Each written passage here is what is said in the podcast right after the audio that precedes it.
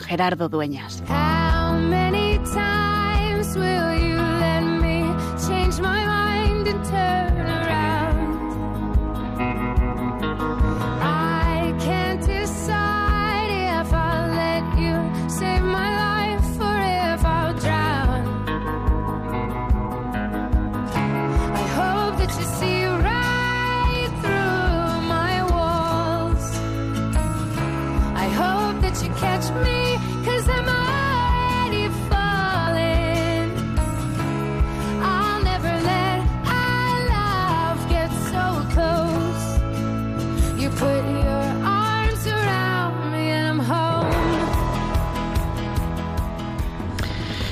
Siempre me ha gustado, es digo yo que mi parábola preferida, la que la liturgia nos ofrece en el día de hoy, que es eh, la parábola de la levadura. Hay dos parábolas, la del grano de mostaza y la, del- la la de la levadura.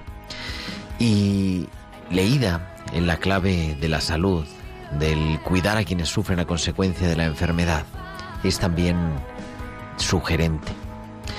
Es la parábola más corta que nos trae el Evangelio. Dice Jesús que el reino de los cielos se parece a una mujer que tomó una medida de levadura y la puso en tres medidas de harina y la dejó hasta que todo fermentó.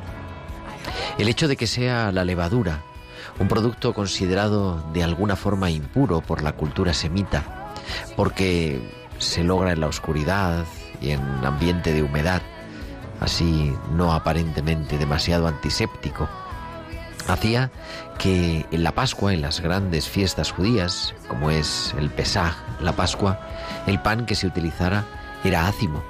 Y por eso nosotros, como Jesús instituyó la Eucaristía en la Pascua, en la noche de la cena pascual, seguimos utilizando en la Santa Misa el pan ácimo, el pan sin levadura, porque aquel fue el pan que utilizó el Señor en la última cena, la noche del jueves santo.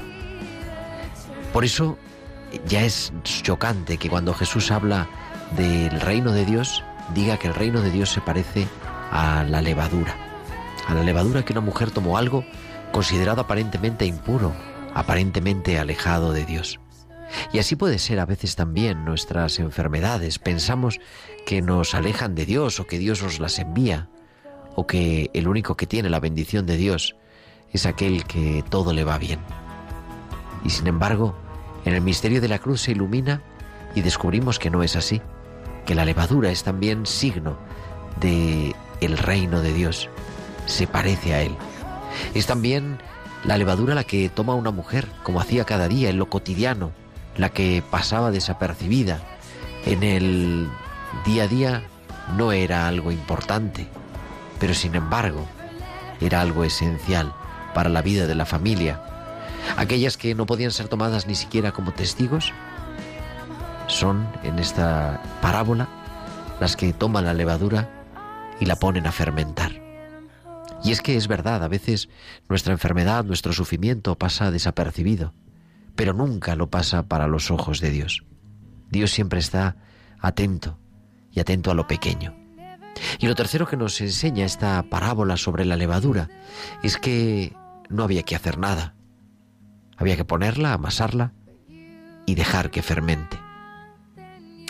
Y a veces es que nos cuesta entender los tiempos de Dios, la paciencia de Dios y cuando la enfermedad está presente, mucho más.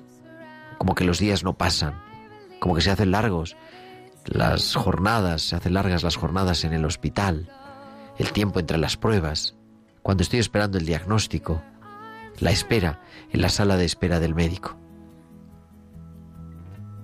Jesús nos recuerda en esta parábola de la levadura que nos toca hacer nuestra parte, pero que nos enseña también, nos toca esperar en el tiempo de Dios y a descubrir en la paciencia, el lugar en el que Dios se manifiesta, en el que Dios hace fecunda su presencia. Por eso en esta tarde, invitados una vez más a descubrir a ese Dios que pasa por nuestra vida, ese Dios que quiere quedarse en medio de la enfermedad, del sufrimiento, también al final de esta vida, de ese Dios que pasa desapercibido, que no es noticia, pero que logra que toda la masa fermente. Por eso hoy, también con la parábola de la levadura, nos recuerda que es, que sigue siendo cada vez más, tiempo de cuidar.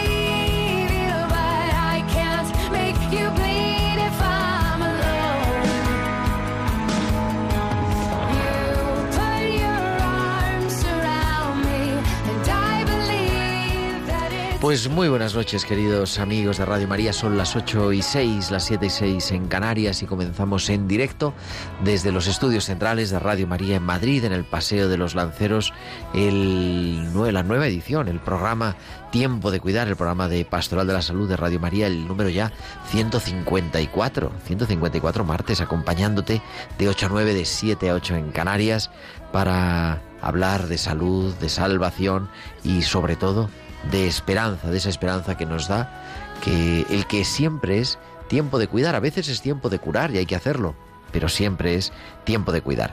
Y con un equipo excelente que ha pinateado en los mandos del control técnico al otro lado del cristal por Javier Pérez. Javi, muy buenas noches. Buenas noches, Gerardo. Y también al otro lado está Tibisay López en las tareas de producción. Esta tarde Bárbara Omar en la producción musical.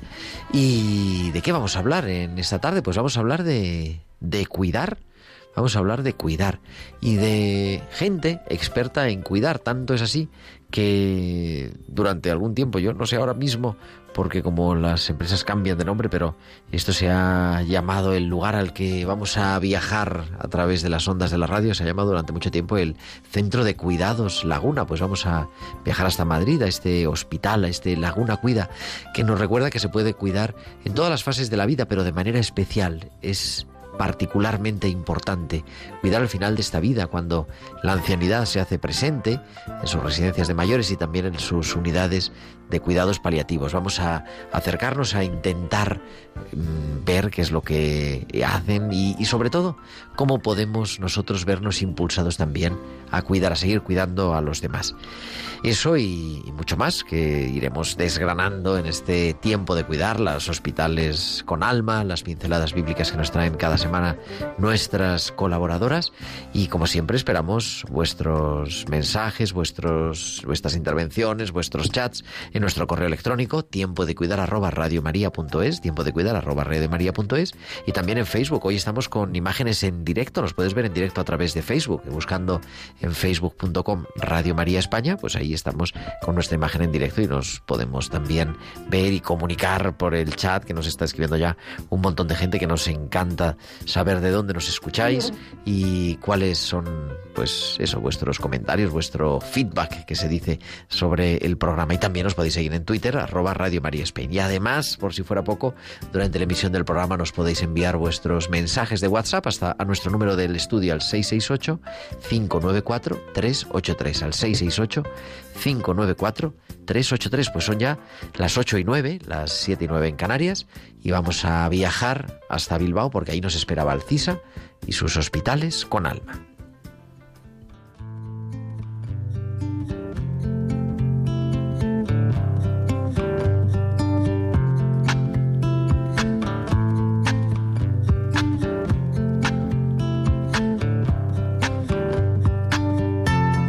Tenemos ya a Valcisa al otro lado de la línea. Valcisa, muy buenas noches. Buenas noches, Gerardo, y buenas noches también a todos los oyentes. Misionero en el siglo XXI. Misionero de esperanza que cruza mares y océanos a lugares donde una simple intención es valorada. Intenciones que al ser tan puras son capaces de hacer brotar sonrisas de felicidad. Misionero de sonrisas, que lucha cada día por descubrir una nueva. Misionero de abrazos, que con tanta ternura es capaz de hacer que uno se sienta querido. Misionero de gracias, gracias por estar aquí, gracias por pensar en mí. Misionero de excelencia, excelencia no impuesta, excelencia que se lucha por ella. Misionero de sinceridad, puro luchador de la verdad. Misionero que hace de frases bonitas una realidad. Misionero que escoge su vida sin que la vida le escoja. Misionero que al pensar poco en sí mismo alcanza la felicidad. Misionero que aunque no pueda quitar el dolor, por solo acompañar, por solo dar un gesto humano y gratuito, hace que uno se sienta especial. Misionero de voz, voz de los sin voz, voz que es defensa de derechos, para que sean reconocidos y respetados. Misionero que con su delicadeza y paciencia hace persistir la esperanza. Misionero que con su sola cara sonriente contribuye a la alegría de los demás. Misionero que a pesar de ver nublada su esperanza, no agota su deseo. Misionero, misionero de amor. Hasta la semana que viene. Pues hasta la semana que viene, Valcisa, en este mes de, octubre, el mes misionero, nos recuerda que nuestra vida es misión también en el hospital. Pues te esperamos la semana que viene, como siempre, con los hospitales con alma.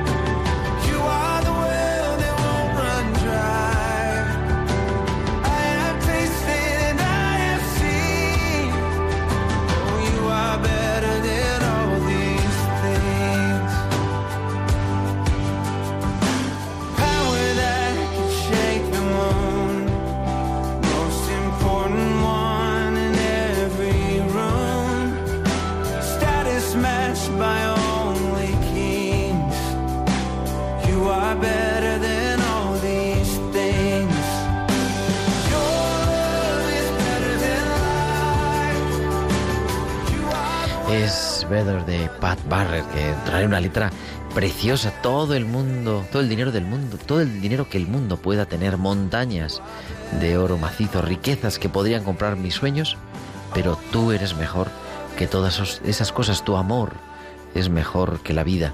He probado y he visto que eres mejor que todas esas cosas, con ese lema también que hemos celebrado, como nos recordaba Valcisa, el día del Domun anteayer, el pasado domingo, con ese lema eh, cuenta lo que has visto y oído. Y así entramos en, pues, en el centro de nuestro programa en esta noche. Son las 8 y 14, las 7 y 14 en Canarias. Estamos en directo, en Tiempo de Cuidar, en Radio María. Y tenemos ya al otro lado del teléfono a David Rodríguez Rabadán. David, muy buenas noches. Hola, buenas noches.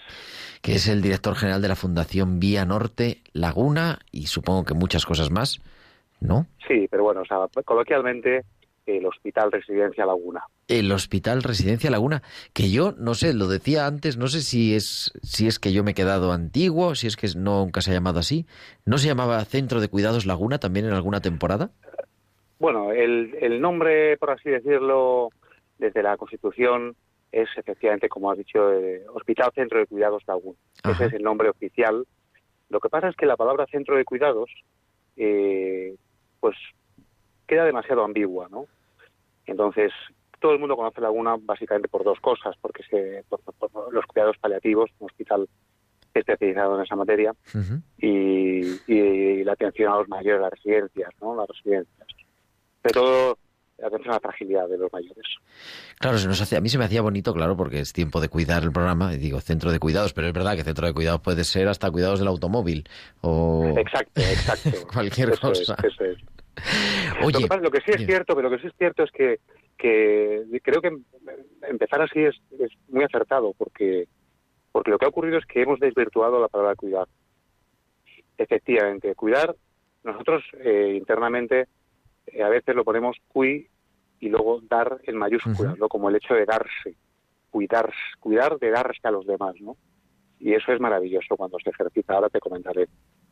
Eso te iba a decir yo, porque es un centro abierto. Yo he tenido la ocasión de visitarlo en, en diversas ocasiones y visitarlo además con personas, vamos, alguna vez en, en solitario, ¿no? Para conocer las instalaciones, conocer cómo es el lugar, pero otras con alumnos. Me acuerdo que el año pasado acompañamos a los alumnos del máster de bioética de la Universidad Rey Juan Carlos. Otra ocasión con los curas de la vicaría, de esa vicaría de Madrid, de la vicaría sexta de Madrid. Y es algo que siempre impacta. Imagino, bueno, tú llevas una pandemia, ¿no? De director de Laguna, más o menos, sí, podemos contar sí, así, sí. en pandemias, porque empezaste antes de la pandemia, justo. En febrero de 2020. Febrero de 2020, o sea, has conocido el hospital con mascarilla, básicamente. Bueno, tuve unos días que no, pero vamos, días, días. días. Y yo creo que es un lugar en el que choca por los espacios que tiene y por la cantidad de cosas que se hacen, ¿no? Tú sugerías eh, la residencia de mayores y el centro de cuidados paliativos, que es como lo, vamos, el, el buque insignia, ¿no? Pero hacéis muchas más cosas. Mm, sí, sí, sí, sí. Sea, yo, yo te podría decir que Laguna es, eh, un resumen sería eh, dignificar el final de la vida, ¿no? O sea, ya sea por enfermedad o por la edad, cuando las personas eh, parece que ya se enfrentan a, ese- a esos capítulos finales ¿no? de, de la vida, allí encuentran un- una gran dosis de, de cariño, de autoestima, de, de talento profesional, eh, todo lo que les hace falta para terminar a lo grande, pues la vida, ¿no? O sea, y eso es maravilloso. Entonces es verdad que la fragilidad por la enfermedad, sobre todo cuando unas personas se enfrentan a esa conversación trágica con un médico, ¿no? Donde te dice, lo único que podemos hacer ya son cuidados paliativos, como diciendo, ya no podemos luchar más por curar, no se puede curar, ¿no? Entonces, eh, todas las los pacientes y sus familias es un momento duro, ¿no? Porque porque nadie nos planteamos habitualmente que eso nos puede pasar. Entonces, cuando te pasa, es un shock para uno mismo y para tu entorno. ¿no? Entonces, ahí hace falta mm, volcarse, profesionalmente hablando, para erradicar el dolor. O sea, casi siempre hay personas que tienen tratamientos oncológicos, y con molestias muy graves, ¿no? que, que les hacen estar muy incómodos en unos procesos, como digo, ya de incluso de desesperación, ¿no? porque acompaña ese dolor a, a una falta de esperanza. ¿no? Eh, entonces ahí los, los médicos paliativistas de Laguna ejercen, yo diría que antes de nada, una labor profesional admirable, ¿no? porque es la lucha contra el dolor. Hay el tratamiento de opioides y el control de síntomas, todo eso es clave para que la persona, pues a partir de ese momento diga, sí, vale, ya solo me quedo con la falta de esperanza, pero por lo menos no tengo la incomodidad del dolor. Todos, y a veces, ya, a- no sé, a veces, para que esto se entienda, eh, suelo explicar que cuando nos duele una muela o un tirón de estos que tiene en la espalda, uno lo pasa tan mal con un dolor de muelas, ¿no? Que, que dice, por favor, que me arranquen la muela, ¿no? O sea, esto, quiero acabar con esto ya. Pues esto es una enfermedad grave, imaginémonos lo que puede suponer, ¿no? En organismo de una persona. Entonces, los médicos erradican el dolor. Eso es lo primero. Y hay unos grandes avances y ahí, vamos, o sea, es maravilloso la, la medicina, las herramientas que nos ofrece para que las personas no sientan ese dolor. De hecho, en algunas ocasiones nos dicen, oye, ha habido un milagro, me he curado. porque no, no, Claro, no porque les es el duele gran nada. miedo ¿no? muchas veces, ¿no? El gran miedo es, Claro. es eh, el, el no poder eh, asumir ese dolor, ¿no? En, en, en la vida o, Es que- o que, o que te paraliza absolutamente. Claro, tú dices que cuando te duele una muela es verdad, ¿no? O me duele, vamos, que tengo un dedo del pie infectado.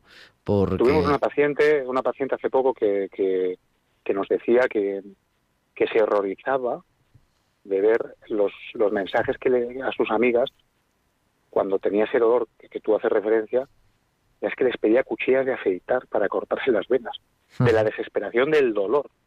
Entonces la mujer ya cuando le quitamos el dolor, releía esos mensajes que había mandado amigas suyas y decía, pero ¿quién era yo en esos momentos?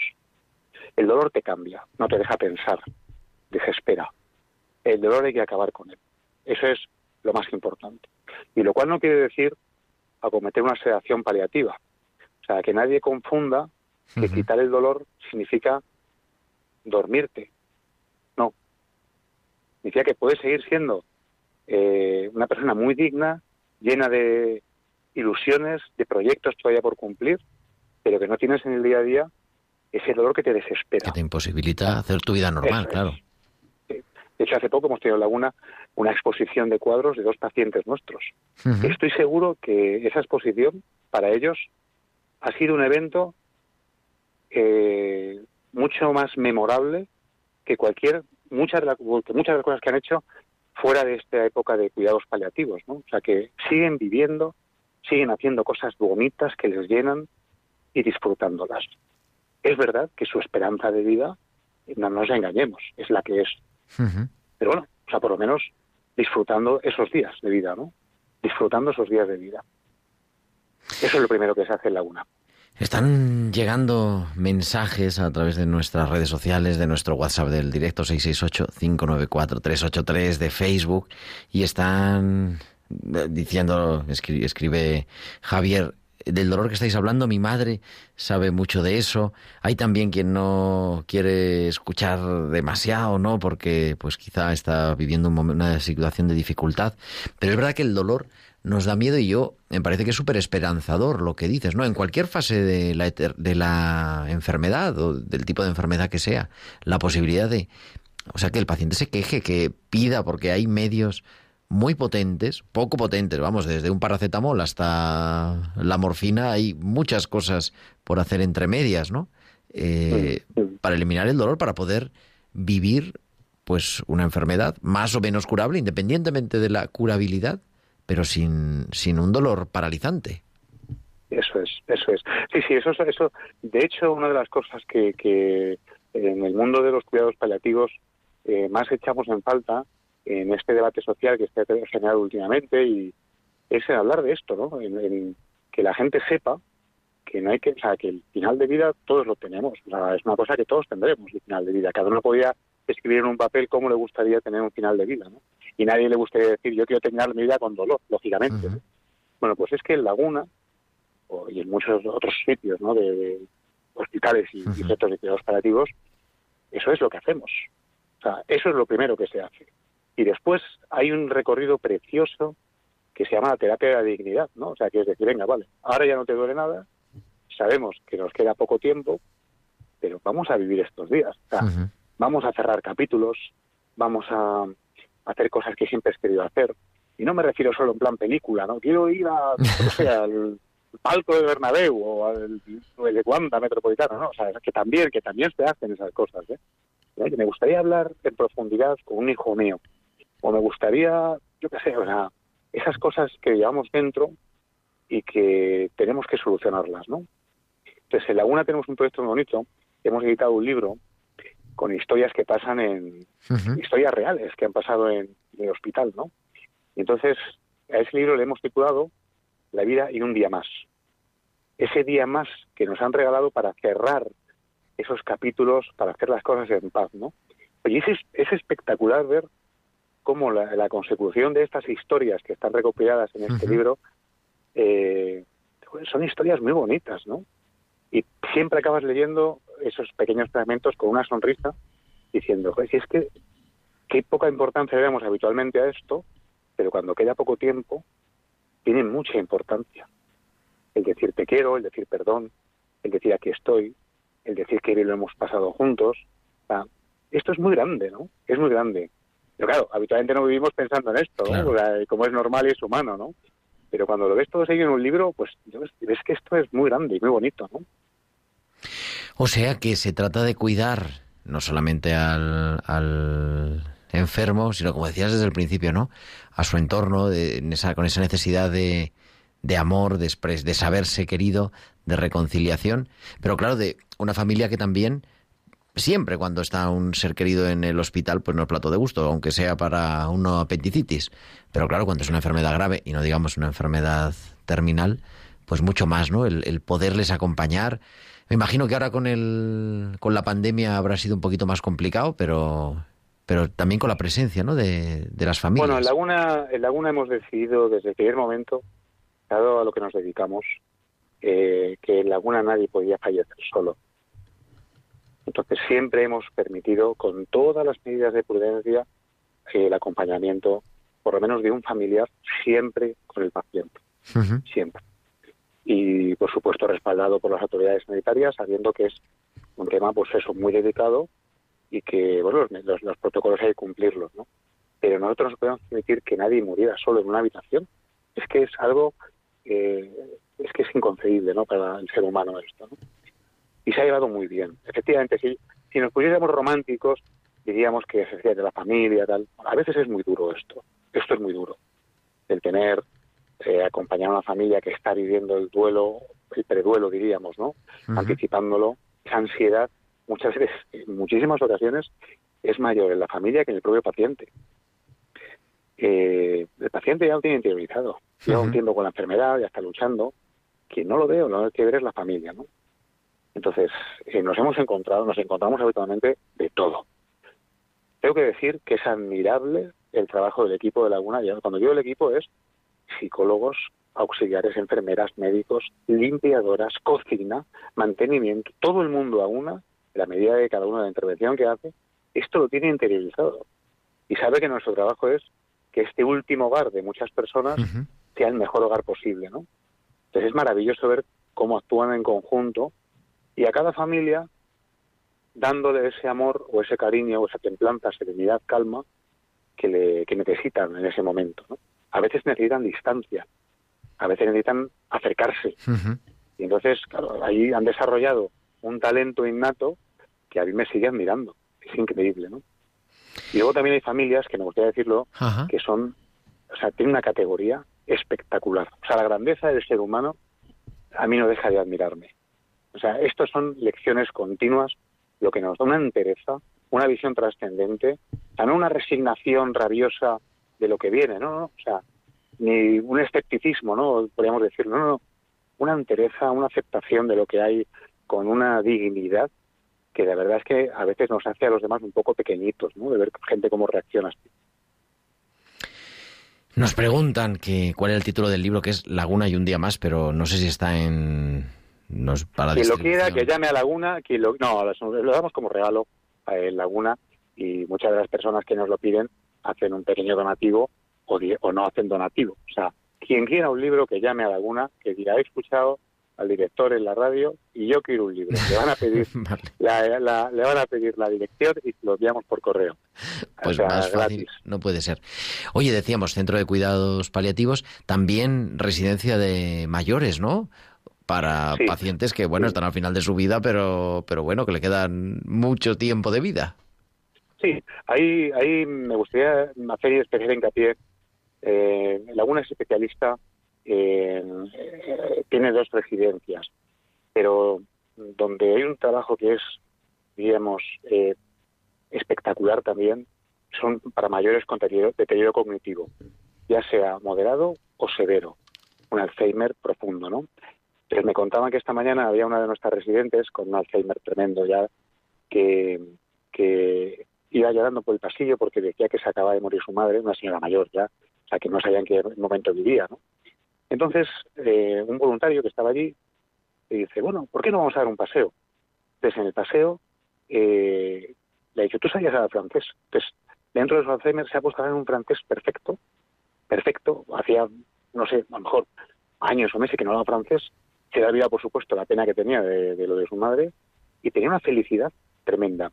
Entonces, a estos mayores, lo que hacemos es eh, darles esa felicidad instantánea, porque un bienestar, por supuesto, tremendo, sea, para que ellos se sientan queridos, arropados en un entorno súper cariñoso. Todo está pensado para ellos, colores que identifican claramente, espacios grandes, no hay barreras arquitectónicas.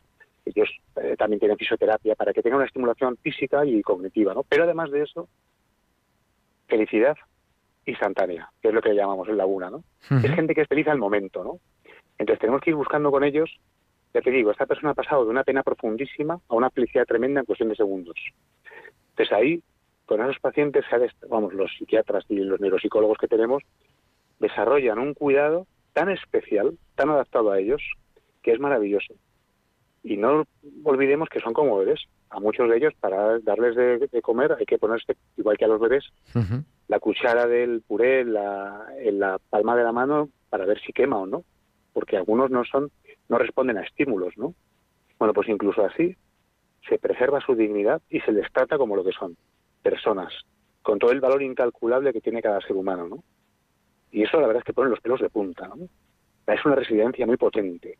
Por supuesto, todos están guapos, peinados, huelen bien. O sea, son personas humanas igual que cualquier otro y allí se descuida así, ¿no? Eso sí que es un tema que, no se puede visitar como si fuera un, showroom, ¿no? Pero desde luego eso conmueve muchísimo, muchísimo.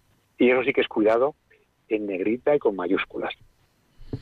Oye, y otra sección, podríamos decir, que el tiempo se nos echa encima, son ya las 8 y 31, pero habéis querido también compartir esta experiencia ya de años eh, cuidando en Laguna con toda la división, podríamos decir, o el departamento de formación, ¿no? De, compartir esa experiencia para, para seguir mm, colaborando en esta cultura del cuidado.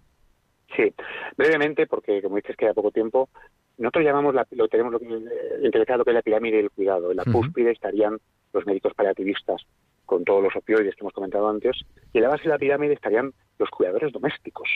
O sea, el formar al cuidador, cuidar al cuidador, cuidar al cuidador. Eso es clave.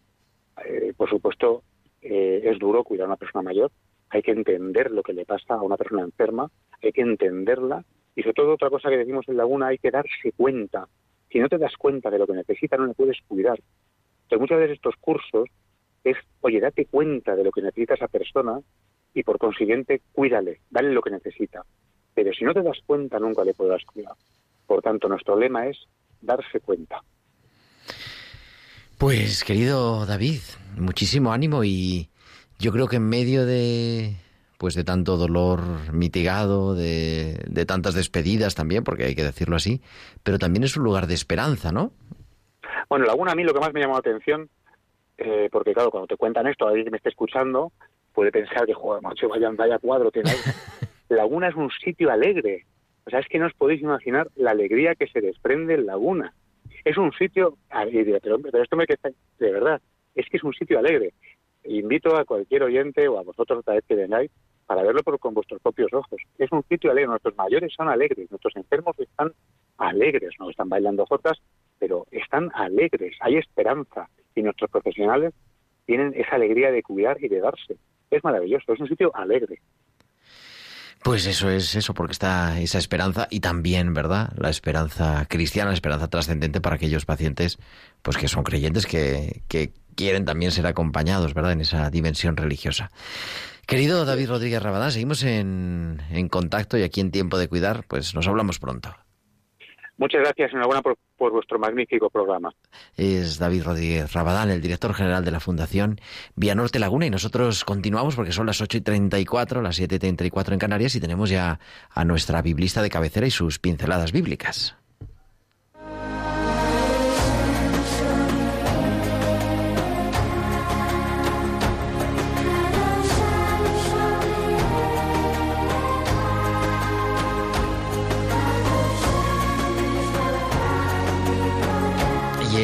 Nuestra biblista de cabecera, la doctora Inmaculada Rodríguez Torné, que nos trae, pues uno de, vamos a empezar una serie de milagros de Jesús y vamos a comenzar por el milagro de la curación del ciego Bartimeo, que además hemos escuchado el pasado domingo. Ima, muy buenas noches.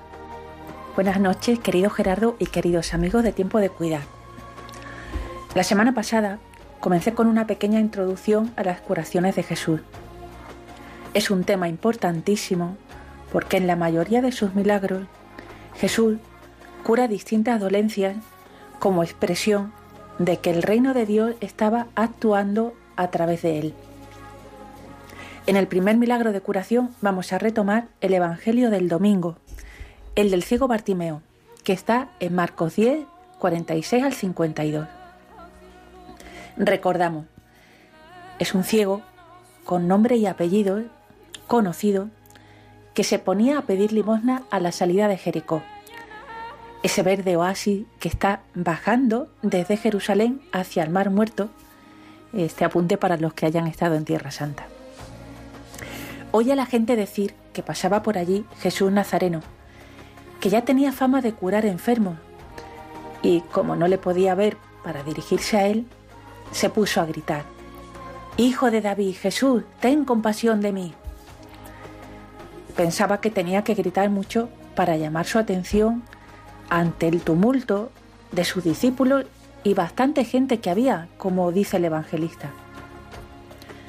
Muchos le reñían, pero él insistía y gritaba todavía más. Le iba mucho en ello y ya había perdido la vergüenza de pedir. El Evangelio dice que Jesús se detuvo, se paró y dijo, llamadle. Es precioso seguir el texto como si presentes nos hallásemos, que recomendaba San Ignacio de Loyola. Bartimeo estaba sentado. Jesús se paró de pie y ordenó, llamadlo. Y le llamaron diciéndole, ánimo, levántate, que te llama. Me parece importante esa palabra de ánimo que los discípulos dan al enfermo. El ánimo viene porque Jesús se ha fijado en él, le espera y le llama. Dice Marcos que Bartimeo soltó el manto. Recordemos que en aquella época el manto era vital. Era con lo que uno se cubría durante el día y lo que servía de manta y abrigo durante la noche para dormir. Con esta expresión parece que se quiere decir que Bartimeo deja sus seguridades y va al encuentro de Jesús. Dio un salto, fue decidido, presto, diligente, imaginamos que feliz, y se acercó a Jesús. Qué importante es este movimiento. Jesús nos llama, nos quiere curar, pero está en nosotros el movernos, el salir de nuestra pequeña y caliente zona de confort para salir a su encuentro. Y la pregunta, ¿qué quieres que haga por ti? Si Jesús me hiciera ahora a mí esa pregunta, ¿qué le pediría? Quizás muchos también le pediríamos ver. Pensemos que lo primero que vio Bartimeo cuando recobró la vista fue a Jesús. Qué maravillosa visión. Y bueno, el final del pasaje, que es clave, le seguía por el camino, dice el evangelista Marcos. Estamos ante un milagro que es también y a la vez un relato de vocación. El verbo griego acoliceo es muy importante en Marcos, que estructura su evangelio en un progresivo descubrimiento y seguimiento de Jesús. Y ahí está Bartimeo, como paradigma de todos nosotros, que también queremos ver, ver a Jesús y seguirle, cambiar nuestra vida cómoda y sedentaria y hacer de ella un camino junto al Maestro. En muchos momentos somos Bartimeo, en otras ocasiones somos como los discípulos que dan ánimos a los enfermos, recordando que Jesús siempre nos llama para estar con Él. Bueno, queridos amigos, retomaremos las curaciones de Jesús, si Dios quiere, en diciembre. Así que hasta pronto, amigos. Pues hasta pronto, Inma. Porque es que es verdad, Inma ya nos adelanta que es que a partir de la semana que viene, que entramos en el mes de noviembre, vamos a recuperar los especiales de duelo que hacemos de cuando en cuando, con Mateo Bautista también, desde Lima en directo. Y por eso ahora hacemos un paréntesis con los milagros de Jesús y volverán en diciembre. Pero nosotros continuamos en tiempo de cuidar y muchísimas gracias a Inma Rodríguez Torné que es nuestra biblista aquí en Tiempo de Cuidar. Las 8.40, tiempo de tertulia en Tiempo de Cuidar.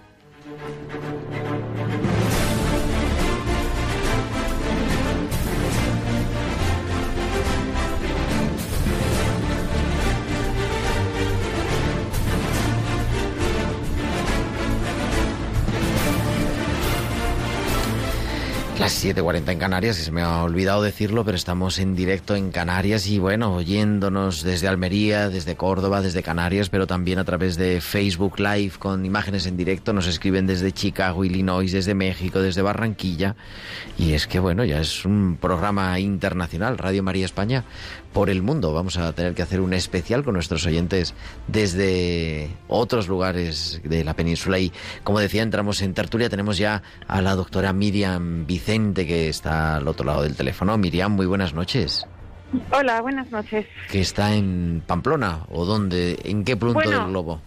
No, ahora mismo me pilláis en Madrid. Estoy haciendo Ah, una rotación externa y estoy en Madrid, sí. ¿Y dónde estás? ¿Que estás rotando? Eh, estoy en el Hospital La Paz en la unidad de quemados. Madre mía, pues un trabajo interesante. También, Mm. Sí. hija, pues hubiéramos sabido. Yo pensaba, es que me la ha puesto aquí nuestra productora Tibisay, y yo pensaba que estabas en Pamplona, como siempre, porque, Sí, en fin, el bueno. próximo día te esperamos en el estudio, entonces. Sí, sí, sí. Oye, Miriam, eh, mientras se incorpora, fíjate, vamos a escuchar un audio que nos ha llegado a nuestro WhatsApp del estudio, al, del estudio al 668-594-383 de un oyente que ha oído lo de Laguna y lo podemos escuchar y así la respondemos. Fenomenal. Hola, buenas tardes. Estoy oyendo el programa y la verdad que me emociono porque vivo situaciones personales muy cercanas a lo que estáis hablando y yo le pregunto al doctor cómo se cura el, el dolor del corazón, porque para el dolor físico está la medicación, pero ¿cómo le dices a una persona cuando está sufriendo un cáncer y te dice que porque a él, que no es justo, que qué ha hecho ella, eh, que, que si Dios existe eso no puede ser. Y yo siempre contesto, Dios nos dio un mundo imperfecto, perfecto, perdón, y nosotros hemos hecho que no sea perfecto. Pues es verdad que el dolor del corazón, yo creo que ahí, por eso es importante también los cuidados integrales de todas las dimensiones de la persona. Tú has estado en Laguna, creo, ¿no? Por lo menos de visita, no sé si trabajando, Miriam. Sí, eh, he estado de visita como médico y he estado de voluntaria, porque en Ah, el también. Centro Laguna tienen, sí, tienen un programa de voluntariado bastante potente con muchos voluntarios que hacen una labor estupenda, la verdad.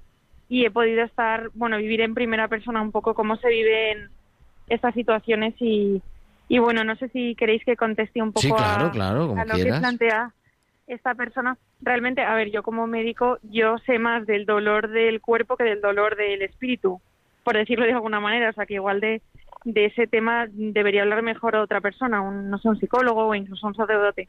Pero bueno, yo lo que sí que he podido ver es que em, hoy en día la técnica de la medicina eh, está tan avanzada que realmente, en- realmente el dolor físico en casi todas las circunstancias tiende, tiene una solución. O sea que en el, en el caso de pacientes terminales en el final de la vida, casi todos los síntomas y dolores físicos tienen una solución médica, ¿no? Es verdad que son medicaciones muy fuertes que a veces tienen efectos secundarios. Pero bueno, es un dolor que se puede paliar. El dolor más, más, mm, más fuerte, digamos, que, que más hace sufrir eh, en pacientes que están en, pues eso, en los últimos momentos de su vida, realmente es el dolor mm, de corazón, ¿no? Como decía esta persona, o el dolor espiritual.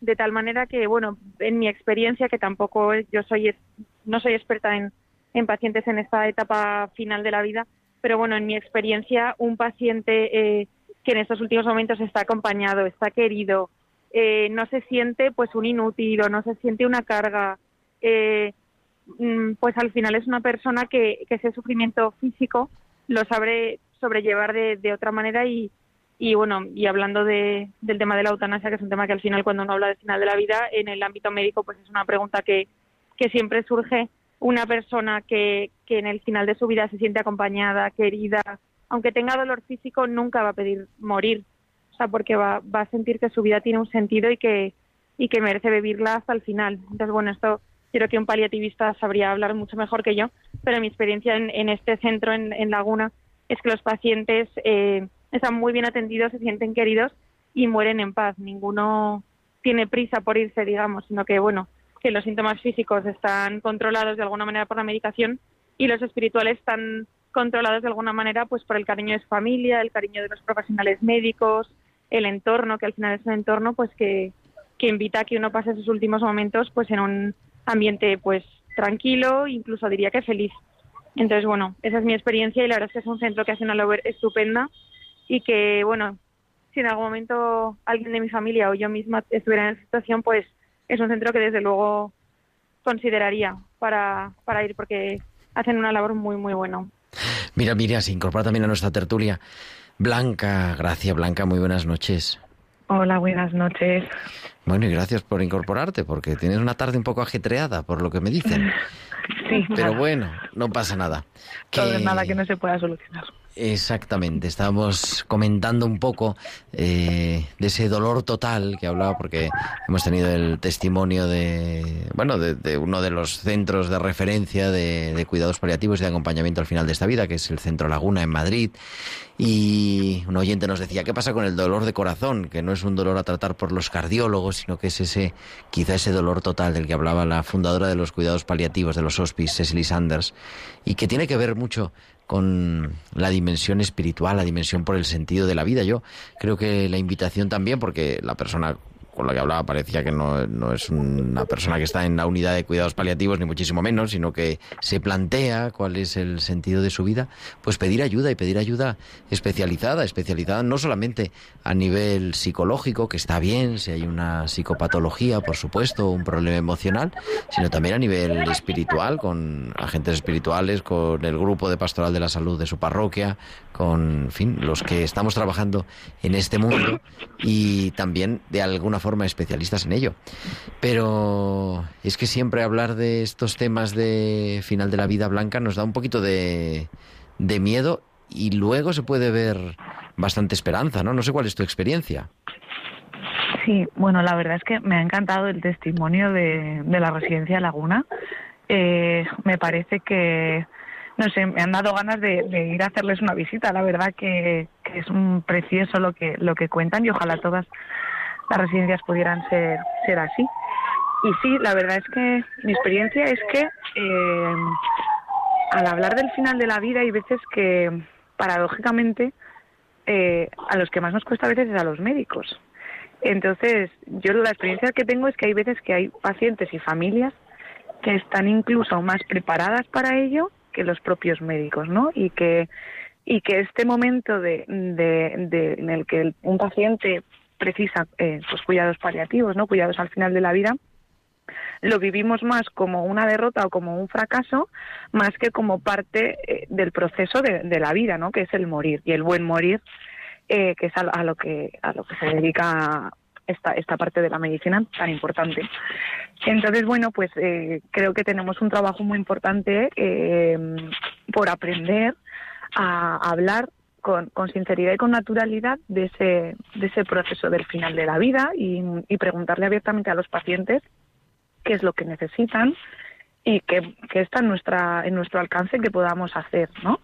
E incluso y los familiares también, porque como muchas también decía el, el director del centro, muchas veces quizás son los familiares los que necesitan más prepararse para ese momento que el propio paciente que, que se da cuenta de, de, lo, de lo que va pasando, ¿no? Entonces, bueno, pues nos queda un largo un largo trabajo, pero pero en ello estamos, ¿no? Eh, creo que es una asignatura pendiente y muy importante para, para nosotros y a mí es que personalmente como médico creo que es un campo que que, que tengo por descubrir y con mucho interés de, de aprender. Yo creo que es un mundo apasionante, que es lo que me he podido acercar, pero bueno, gracias por la valentía también de compartir, ¿no? Que es verdad. Y que es una cosa nueva, porque toda la vida la medicina ha sido básicamente paliativa en la historia de la medicina. Pero claro, en los últimos siglos o el último siglo y medio eh, nos cuesta no, no curar. Oye, mira, yo decías que has sido voluntaria, esa otra orilla de, del mismo lago. ¿Qué hacías? ¿Cómo... ¿Qué hace un voluntario? Digo, vamos, lo sabemos más o menos, pero para que nos lo cuentes en primera persona, si quieres. Pues mira, en Laguna tienen dos programas de, bueno, dos programas. Sí, o sea, hay dos tipos de voluntariado. El Centro Laguna, no sé si, sí, bueno, sí, lo han, lo han comentado, pero también tiene un centro de día para pacientes con enfermedades crónicas tipo Alzheimer, Ujú. demencias, etcétera, que al final eh, son situaciones en las que, eh, aunque el paciente no está en un proceso de morir, mm, digamos de manera inminente, como podría estar un paciente pues de cáncer o de otras enfermedades, al final es un paciente también que muchas veces está desahuciado, es un paciente que al final también está muriendo y que en muchos sitios pues se le des- se descuidan mucho sus cuidados, ¿no? Y de hecho en algunas legislaciones de eutanasia incluso a estos pacientes se les incluye como posibilidad de, de poder pedir la eutanasia. Entonces, eh, mi- el voluntariado que yo he hecho sobre todo estaba con estos pacientes, eh, que es un voluntariado al final pues de acompañamiento, de, entretenimiento, entre comillas, eh, y de descargar a la familia también, ¿no? Esa labor de cuidarles. Con los pacientes paliativos, verdad que el voluntariado está un poco más restringido, porque al final, pues lógicamente son pacientes un poquito más delicados, eh, tiene que ser personal un poquito más cualificado, eh, y está, al final lo gestiona el propio centro, ¿no? Pero al final con, con cualquier tipo de persona, pues eso, desde pues estos pacientes con los que yo estuve más de con algún tipo de demencia o Alzheimer o tal, tanto como los con los pacientes que están ya pues en un proceso de morir más inminente, al final lo más importante es estar ahí, o sea, no no es hacer, es estar, ¿no? O sea, acompañar y que la persona, aunque pues su familia no pueda estar allí o su ser querido o bueno, pues cada uno tiene las circunstancias que ha tenido vitales, eh, saber que hay alguien que está ahí con él, ¿no? Y por él. Y yo creo que es al final, bueno, eh, mi experiencia con la muerte que tampoco, pues yo soy cirujana, pero es verdad que bueno, como médico al final sí que sí que te toca a veces estar en procesos pues de, de pues es- en lo que en los que un paciente se está muriendo que es verdad que se pueden vivir como como un fracaso como ha dicho como ha dicho Blanca.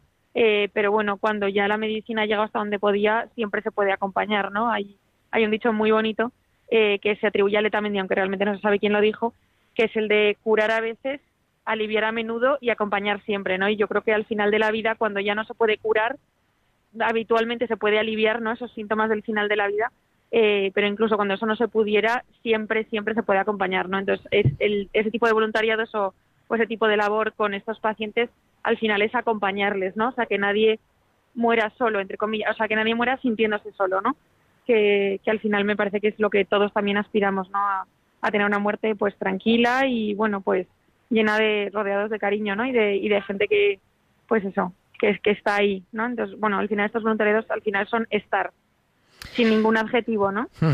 Siempre es tiempo de cuidar, que decimos, como se llama nuestro programa. Sí.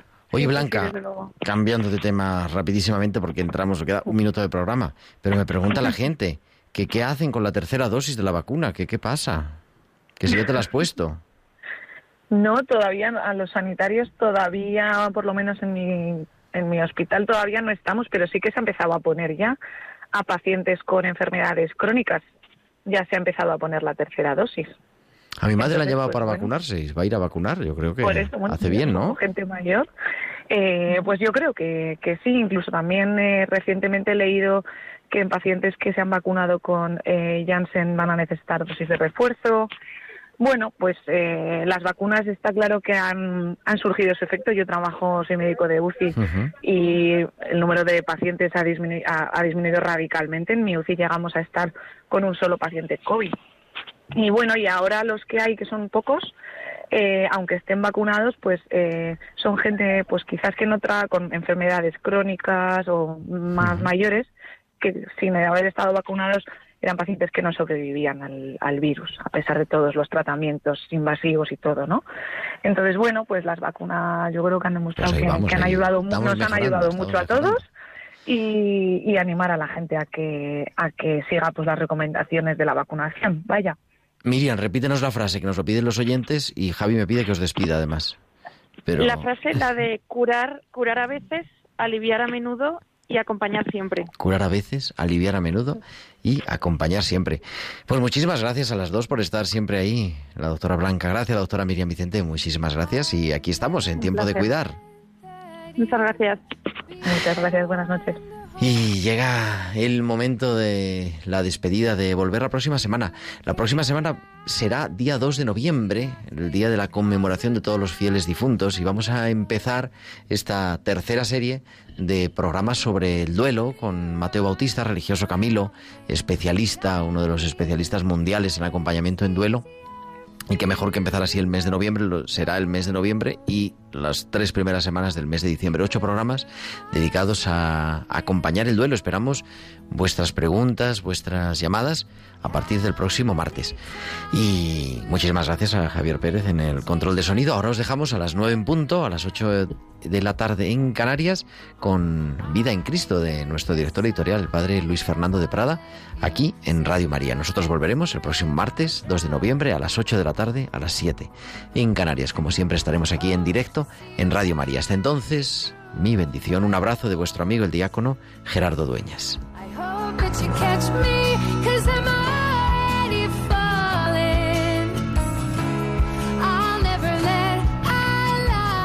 Han escuchado Tiempo de Cuidar con Gerardo Dueñas.